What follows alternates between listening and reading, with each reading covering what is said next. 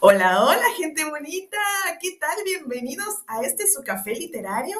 Hoy en el último viernes de enero. ¿Qué tal han pasado el mes? ¿Ya hicieron su lista de cómo van sus propósitos? Y si no van bien, la verdad, ni se agüiten, ¿eh? Ni se agüiten que bueno, acá en México quiere decir que no se entristezcan, ni se pongan como que, ay, melancólicos. Eso se puede cumplir poco a poco. Y si no es este año, el próximo. ¿Qué tiempo?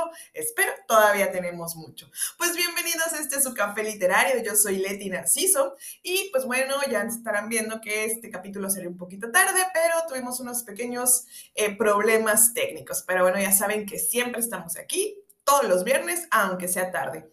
Y pues bueno, ya casi para empezar el Día del Amor, ¿verdad?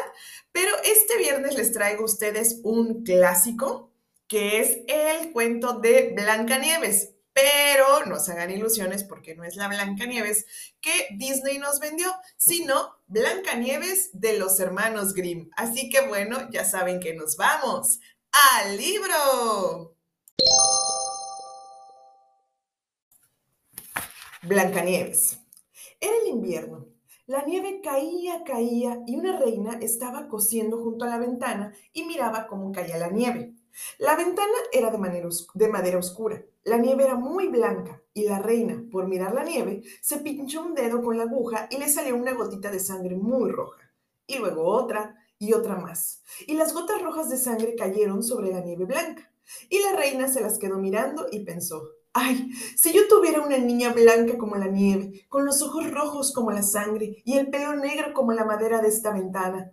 Y a los pocos días tuvo una niña que era blanca como la nieve, con los ojos rojos como la sangre y el pelo oscuro como madera de ébano, y la llamó Blancanieves.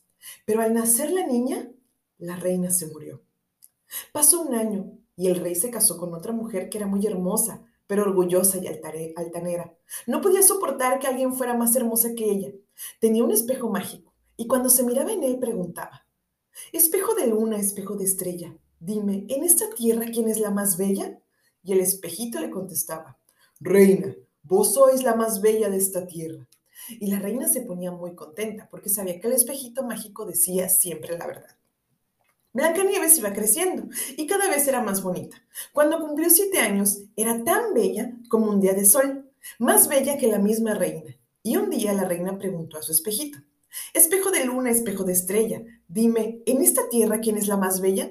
Y el espejito contestó, Lo dijo de vos y lo digo de ella. Ahora es Blancanieves mil veces más bella. La reina se puso furiosa se puso amarilla, se puso verde de envidia y cada vez que miraba a Blancanieves se le revolvía el corazón de rabia. La rabia y la envidia se le enredaban por dentro como hierbas malas, no la dejaban vivir, hasta que un día llamó un cazador y le dijo, llévate a esa niña al bosque, llévatela, que yo la pierda de vista, llévatela y mátala, y tráeme algo, su hígado y sus pulmones, para que yo vea que has obedecido. El cazador obedeció a la reina y se llevó a la niña, pero cuando iba a clavarle su cuchillo, de monte, Blancanieves echó a llorar. No me mates, cazador, no me mates. Mire por el bosque y no volveré nunca más. Era una niña muy hermosa y el cazador era bueno y no la quería matar, así que dijo, pobrecita niña, sí, vete, vete por el bosque. Pensaba que las fieras del bosque se la comerían, pero por lo menos no tendría que matarla a él. Y en eso encontró un jabalí pequeño. Lo mató y le sacó los pulmones y el hígado y se los llevó a la reina. Y aquella mujer tan mala hizo que el cocinero se los guisara y se los comió, creyendo que se comía la asadura de Blancanieves. Ya estaba la pobre niña sola en el bosque. Era un bosque muy grande y Blancanieves tenía tanto miedo que miraba a los árboles y a las hojas y no sabía qué hacer. Echó a correr entre las piedras y las zarzas, y los animales salvajes pasaban a su lado, pero no le hacían daño. Corrió y corrió hasta que se hizo de noche. Y entonces vio una casita, allí en medio del bosque. Y como estaba tan cansada, entró en la casa para dormir. Todo en la casa era pequeño. Todo estaba muy limpio y ordenado. Daba gusto verlo.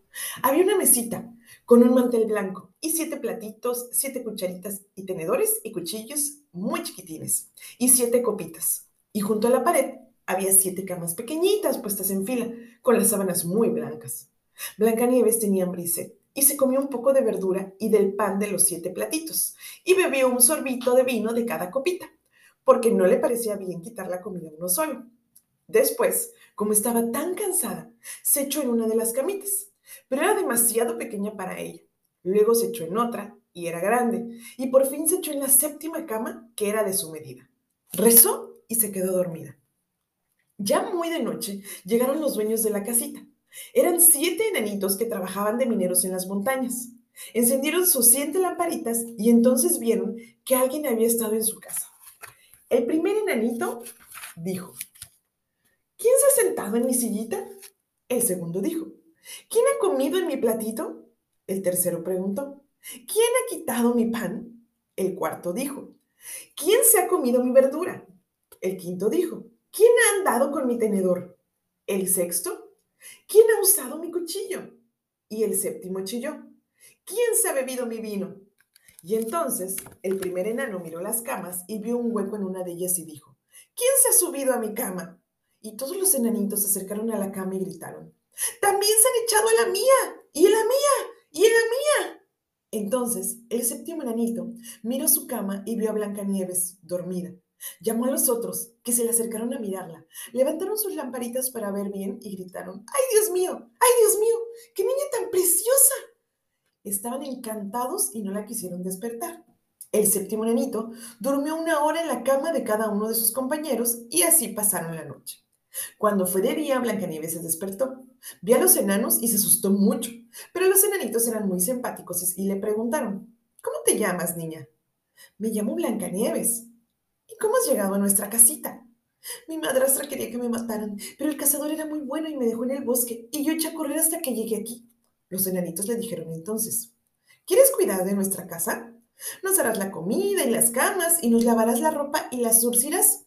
Sí, sí, Blancanieves, dijo Blancanieves. Yo haré todo muy bien si me dejáis vivir con vosotros. Y así se quedó Blancanieves a vivir con los enanitos del bosque. Por las mañanas los enanos se marchaban a las montañas a sacar oro, y mientras tanto Blancanieves arreglaba la casa y hacía la comida, y cuando volvían los enanitos les tenía preparado una cena muy buena. Los enanos querían mucho a Blancanieves y le dijeron, como te quedes sola todo el día, ten cuidado y no abras a nadie. Tu madrastra se enterará de que estás aquí y no queremos que te haga daño. Y mientras tanto, la reina, que creía que Blancanieves estaba muerta porque se había comido aquella asadura, preguntó a su espejito. Espejo de luna, espejo de estrella, dime en esta tierra quién es la más bella. Creía que el espejo iba a contestar que era la más bella, pero el espejito dijo, aquí sois vos la más hermosa, pero en la casa de los enanos es Blancanieves como una diosa. La reina se asustó, porque sabía que su espejo mágico decía siempre la verdad. Comprendió que el cazador la había engañado y que Blancanieves vivía todavía y empezó a pensar en otra vez en matarlo. No podía soportar que hubiera en toda la tierra alguna más hermosa que ella. Al fin se le ocurrió una idea. Se pintó la cara, se vistió como una vieja pobre, de las que venden chucherías por los caminos, y se fue a las siete montañas donde vivían los siete enanos. Llegó a la casita y llamó a la puerta. Vendo vestidos, trajes y lazos de moda para las damas. Blancanieves asomó a la ventana y llamó a la mujer. Buenos días, señora. ¿Qué vende usted? Vestidos de moda, vendo trajes y lazos de todos los colores. Sacó uno de los lazos de seda bordada de colorines y se lo enseñó a Blancanieves. La niña pensó, ¡qué cinta tan bonita! Abrió la puerta, compró el lazo y empezó a probárselo. La mujer le dijo, ¡Ay, niña, cómo estás bella! Ven, te voy a atar bien ese lazo al cuello, que es como se lleva ahora. Blancanieves se acercó sin miedo y la mujer apretó tanto el lazo al cuello que la niña se quedó sin respiración y se cayó al suelo como muerta. ¡Ja, Ya no serás la más hermosa, dijo la madrastra y se marchó muy deprisa, riéndose. Por la noche llegaron los enanitos a la casa y qué susto se llevaron al encontrar a Blancanieves en el suelo, como muerta. La levantaron y a ver la cinta que tenía apretada al cuello, se la cortaron y Blancanieves empezó a respirar otra vez. Cuando los enanitos supieron lo que había pasado, dijeron, esa vieja vendedora era tu madrastra, no vuelvas a abrir la puerta a nadie cuando no estemos nosotros en casa. Mientras tanto, la madrastra había llegado a su palacio, cogió su espejito y le preguntó, Espejo de luna, espejo de estrella, dime en esta tierra quién es la más bella.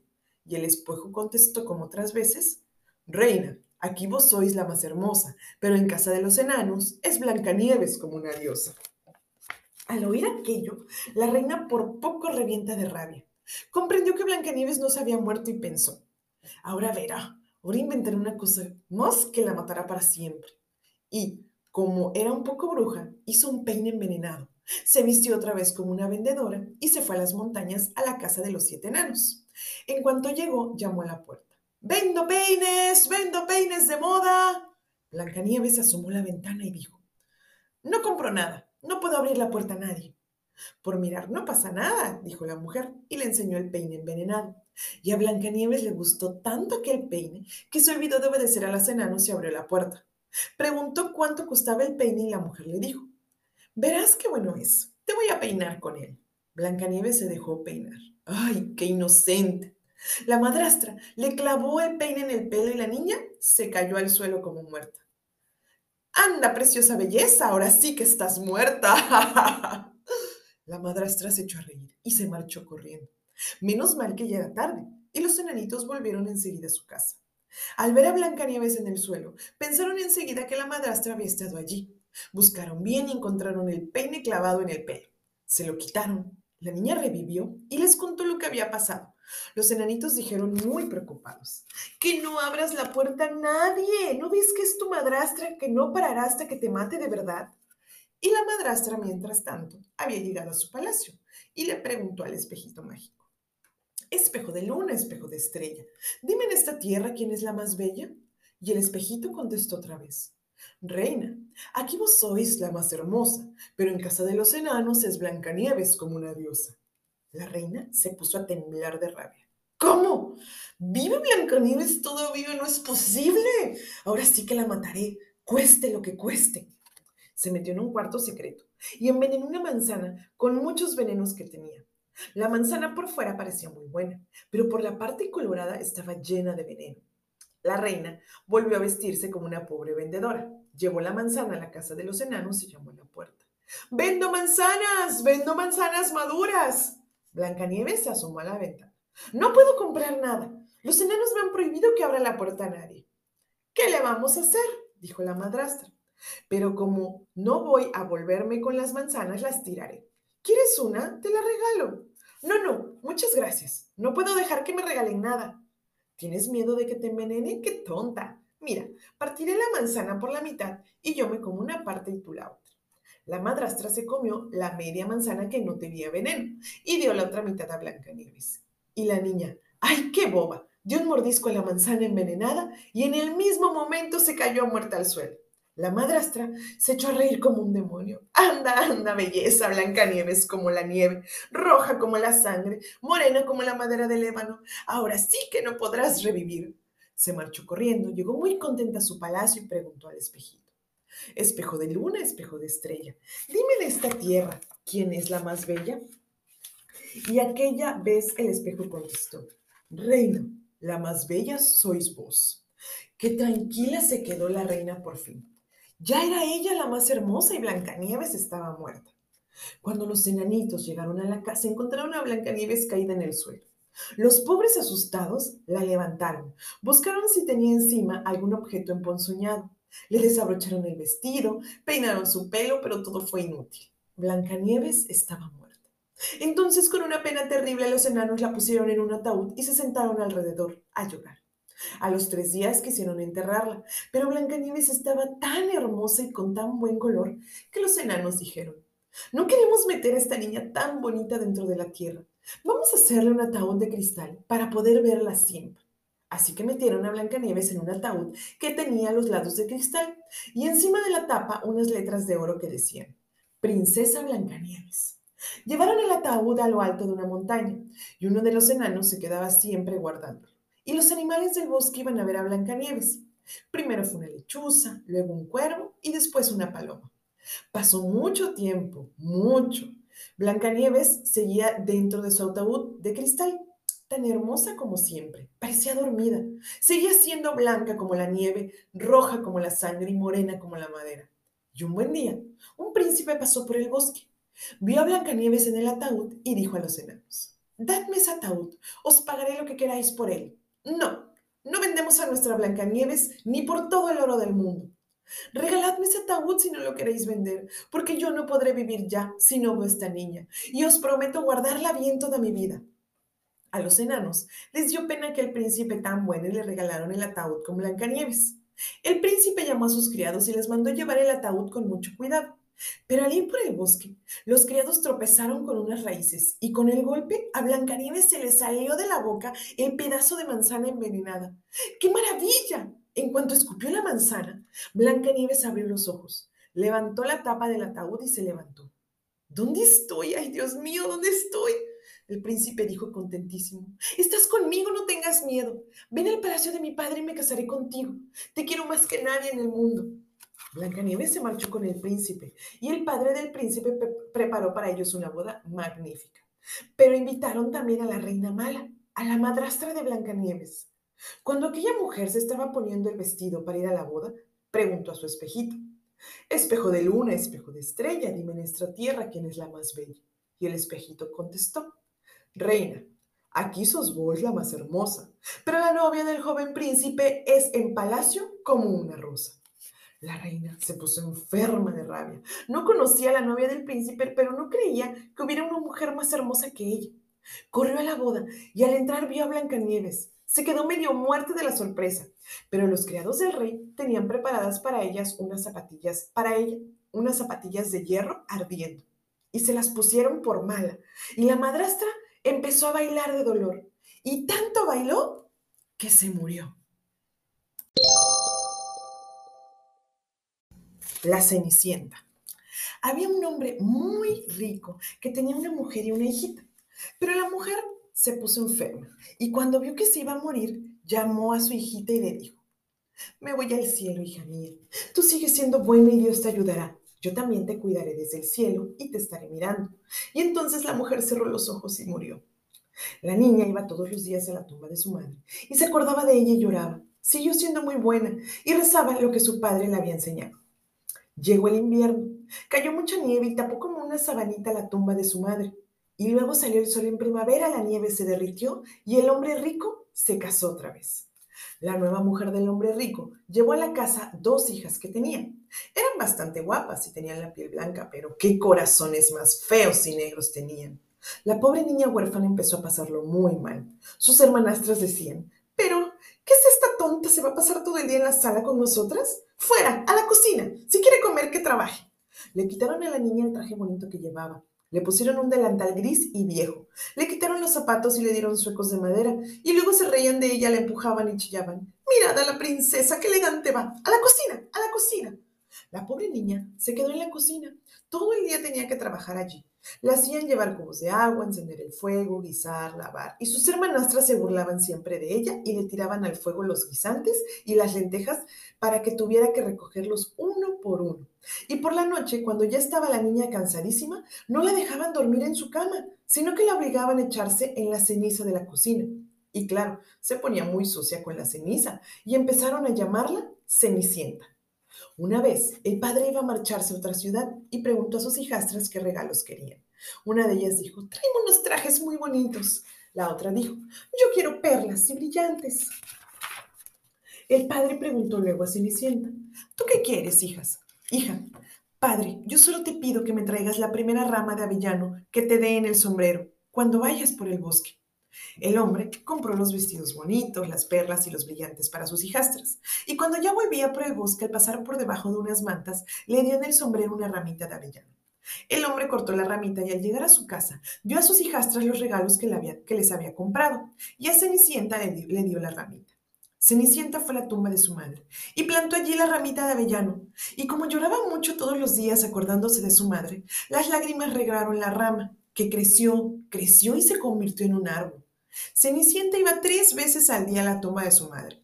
Se ponía debajo del árbol, lloraba y el árbol crecía un poco. Lloraba más y el árbol crecía un poco más. Y había un pájaro blanco que salía de las ramas del árbol cuando veía a Cenicienta. Y si la niña le pedía una cosa, el pájaro se la traía con el pico y se la echaba. Un buen día, el rey de aquella tierra hizo preparar una, una fiesta muy grande. Quería que su hijo conociera a las muchachas de su reino para que escogiera una novia. Las dos hermanastras se pusieron muy contentas al saber lo de la fiesta y llamaron a Cenicienta y le dijeron, ¡Corre, peínanos, límpianos los zapatos, abróchanos, que vamos al palacio del rey a la fiesta!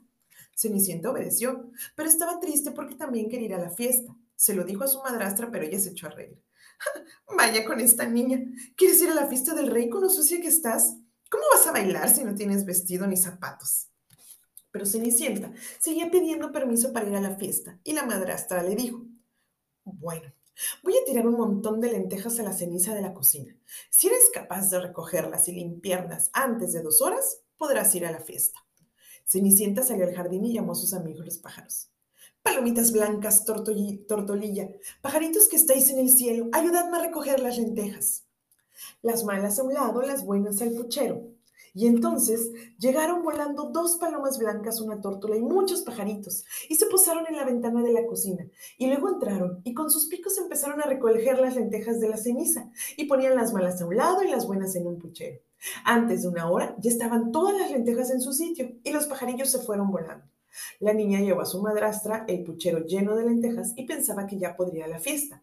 Pero la madrastra dijo, no te hagas ilusiones, no tienes vestido, no sabes bailar, se reirán de ti. Cenicienta se echó a llorar. Y entonces dijo la madrastra, bueno, pues si sacas de la ceniza dos fuentes de lentejas que voy a echar y las escoges bien antes de dos horas, podrás ir a la fiesta. Y por dentro pensaba aquella mujer tan mal.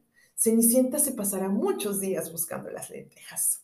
Fue a la cocina, tiró a la ceniza dos fuentes grandes de lentejas y Cenicienta salió otra vez al jardín y llamó a los pájaros. Palomitas blancas, amiga tórtola, pajarillos del cielo, venid a ayudarme. Las malas a un lado, las buenas al puchero. Y por la ventana de la cocina entraron dos palomas blancas, la tórtola y muchos pajarillos. Venían cantando y se pusieron a picotear entre la ceniza y apartaban las lentejas y echaban las buenas al puchero. Terminaron en media hora y se marcharon otra vez volando. Y la niña llevó el puchero lleno de lentejas a su madrastra. Iba muy contenta porque pensaba que esta vez la dejarían ir a la fiesta. Pero aquella mujer tan mala dijo, nada, nada, no te dejo ir. Ni tienes vestido ni sabes bailar. Y nos daría vergüenza ir contigo. Y la mujer se marchó a la fiesta con sus dos hijas. Entonces fue Cenicienta a la tumba de su madre. Se puso debajo de la vallana y dijo, Muévete, arbolito, muévete, tesoro.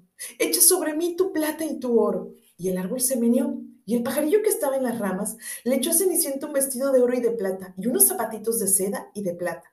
Cenicienta se vistió enseguida y se fue a la fiesta del rey. Estaba tan hermosa que ni su madrastra ni sus, ni sus hermanastras la reconocieron y creían que era alguna princesa de otras tierras. Pensaban que Cenicienta estaba en la cocina de su casa recogiendo lentejas de la ceniza. Y el hijo del rey, al ver a Cenicienta, se acercó a ella y la sacó a bailar. Ya no quiso bailar con nadie más en toda la noche y decía a las otras muchachas que querían bailar con él. Lo siento, pero mi pareja es esta. Cenicienta se pasó bailando la noche con el hijo del rey. Y cuando ya era muy tarde y quiso volver a casa, el príncipe dijo, yo te acompañaré. Es que quería ver dónde vivía aquella niña tan guapa, pero ella se escapó y se escondió en el palomar. El príncipe esperó a que llegara el padre de la niña y le dijo que se había escondido en el palomar. Y el padre pensó, ¿Será Cenicienta? Le trajeron un hacha, tiró abajo el palomar y no había nadie dentro. Cuando la madrastra y sus hijas volvieron a casa, encontraron a Cenicienta dormida en la cocina con el delantal viejo y gris. La niña había saltado del palomar por detrás. Había ido al cementerio, se había cambiado de vestido y el pajarillo había recogido el vestido de plata y oro. Y luego había vuelto Cenicienta a la cocina con su delantal gris. Al día siguiente, cuando los padres y las dos hermanas hijastras volvieron a la fiesta, Cenicienta fue a la tumba de su madre y dijo al avellano, Muévete, arbolito, muévete, tesoro, echa sobre mí tu plata y tu oro. El árbol se movió y el pájaro echó a Cenicienta un vestido todavía más bonito. Cuando Cenicienta fue a la fiesta, todo el mundo se quedó asombrado al verla. Y el príncipe, que se la estaba esperando, la llevó de la mano a bailar. Si se acercaban otras a bailar con él, decía, lo siento mucho, pero esta es mi pareja. Llegó la noche y Cenicienta tuvo que volver a su casa. Pero el príncipe quería ir con ella para ver dónde vivía. Cenicienta se echó a correr y se escondió en el jardín detrás de la casa. Allí había un árbol muy grande que tenía unas peras enormes. Cenicienta te trepó al árbol, se escondió entre las ramas y el príncipe no la pudo encontrar. Esperó que llegara el padre y le dijo, esa muchacha tan hermosa ha desaparecido y me parece que está en las ramas del peral. El padre pensó, ¿será Cenicienta? Y mandó que le llevaran el hacha y tiró el árbol, pero no había nadie en las ramas. Cuando llegaron su mujer y sus hijastras, vieron a Cenicienta durmiendo en la cocina sobre las cenizas. Y es que ya había bajado del peral por el otro lado y había llevado el vestido de baile al pajarillo y se había puesto el delantal gris. Al tercer día, cuando se marcharon a la fiesta los padres y las hijastras, Cenicienta volvió a la tumba de su madre y dijo al arbolito, Muévete, arbolito, muévete, tesoro, echa sobre mí tu plata y tu oro. Esta vez, el pajarillo le echó a Cenicienta un traje tan precioso y tan brillante que no se había visto nunca cosa igual, y le dio también unos zapatitos de oro. Cuando Cenicienta entró a la fiesta, la gente no sabía qué decir de lo hermosa que estaba, y el hijo del rey solo quiso bailar con ella. Y si se acercaban los demás decía, lo siento, lo siento, pero mi pareja es esta. Llegó la noche y Cenicienta quiso marcharse. El príncipe la quería acompañar y la niña echó a correr. Pero al príncipe se le había ocurrido una idea muy buena. Había mandado pintar las escaleras con pez y a Cenicienta se le quedó un zapatito pegado en el escalón. Era un zapato muy pequeño y el príncipe se lo guardó. Y al día siguiente lo enseñó a su padre y dijo, solo me casaré con la muchacha que pueda ponerse este zapato. Fueron probando el zapato a todas las muchachas de aquel reino cuando llegaron a casa de Cenicienta. Las hermanastras se pusieron muy contentas porque tenían el pie pequeño. La mayor cogió el zapatito, se metió en su cuarto y se lo quiso probar, pero no le cabía el dedo gordo del pie. Entonces su madre le dijo, toma el cuchillo y córtate el dedo. Cuando seas reina no tendrás que andar a pie.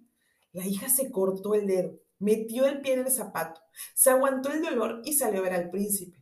El príncipe la montó en su caballo, pero al pasar por delante de la tumba de la madre de Cenicienta, dos palomas que estaban en el arbolito empezaron a cantar.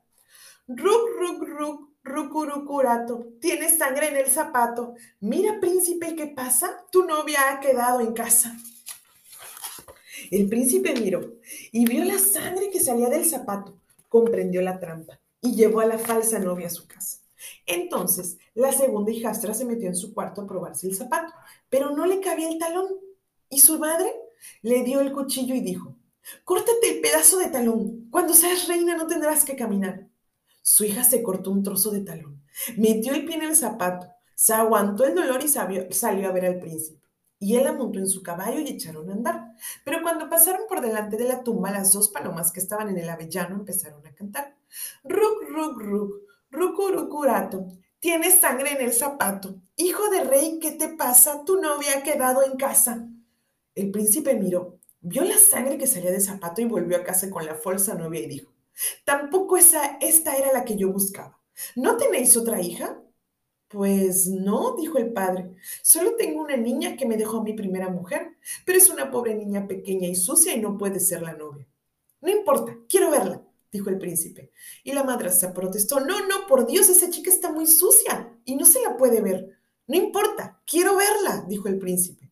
Entonces llamaron a Cenicienta, y ella se lavó deprisa la cara y las manos y salió a probarse el zapatito de oro. Y el zapato le estaba muy bien. Cenicienta levantó la cabeza y dijo al príncipe. Y él entonces la reconoció y dijo, esta es la que buscaba. La madrastra y sus hijas se pusieron blancas de la rabia que les dio, y el príncipe montó a Cenicienta en su caballo y se le llevó a su palacio.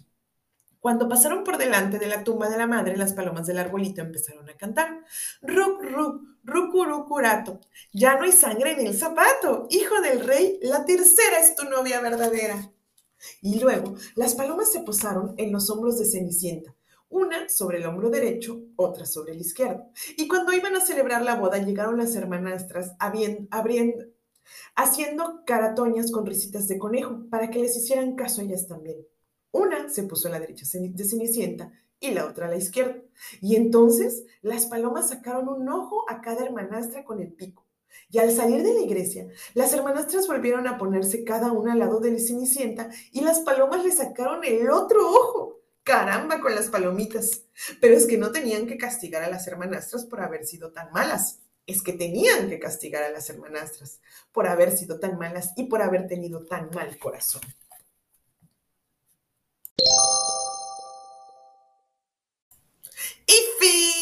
Los cuentos de los hermanos Grimm. ¿Qué tal? Yo creo que ya los habían escuchado. Eh, estas pequeñas pequeñas pero violentas diferencias, ¿verdad? Entre la versión Disney que todos conocemos desde chiquitos y la versión de los hermanos Grimm. Ves que hay hasta canibalismo, eh, palomas que sacan los ojos a las hermanastras, que la verdad muchos lo quisimos haber visto en la película, ¿eh? eh dedos amputados, talones cortados, eh, bueno, un sinfín de cosas que la verdad, pues esto proviene de los cuentos eh, más bien, no es que los hermanos Grimm sean o, hayan eh, sido considerados los autores, sino que estas son eh, leyendas o cuentos que pasaban de generación en generación y lo que ellos hicieron fueron hacer una recopilación. Pero estos son los detalles que se contaban. Así que bueno, espero que los, que los hayan disfrutado. como se dieron cuenta, tuvieron ahí un extra que fue Cenicienta estos dos cuentos que les quería, eh, pues ya tenía ganas de, traérselos aquí a su café literario. Espero que los hayan disfrutado mucho. Acuérdense de pasar por el Instagram, café-literario B612. Yo soy Leti Narciso y este es su café literario. ¡Besos!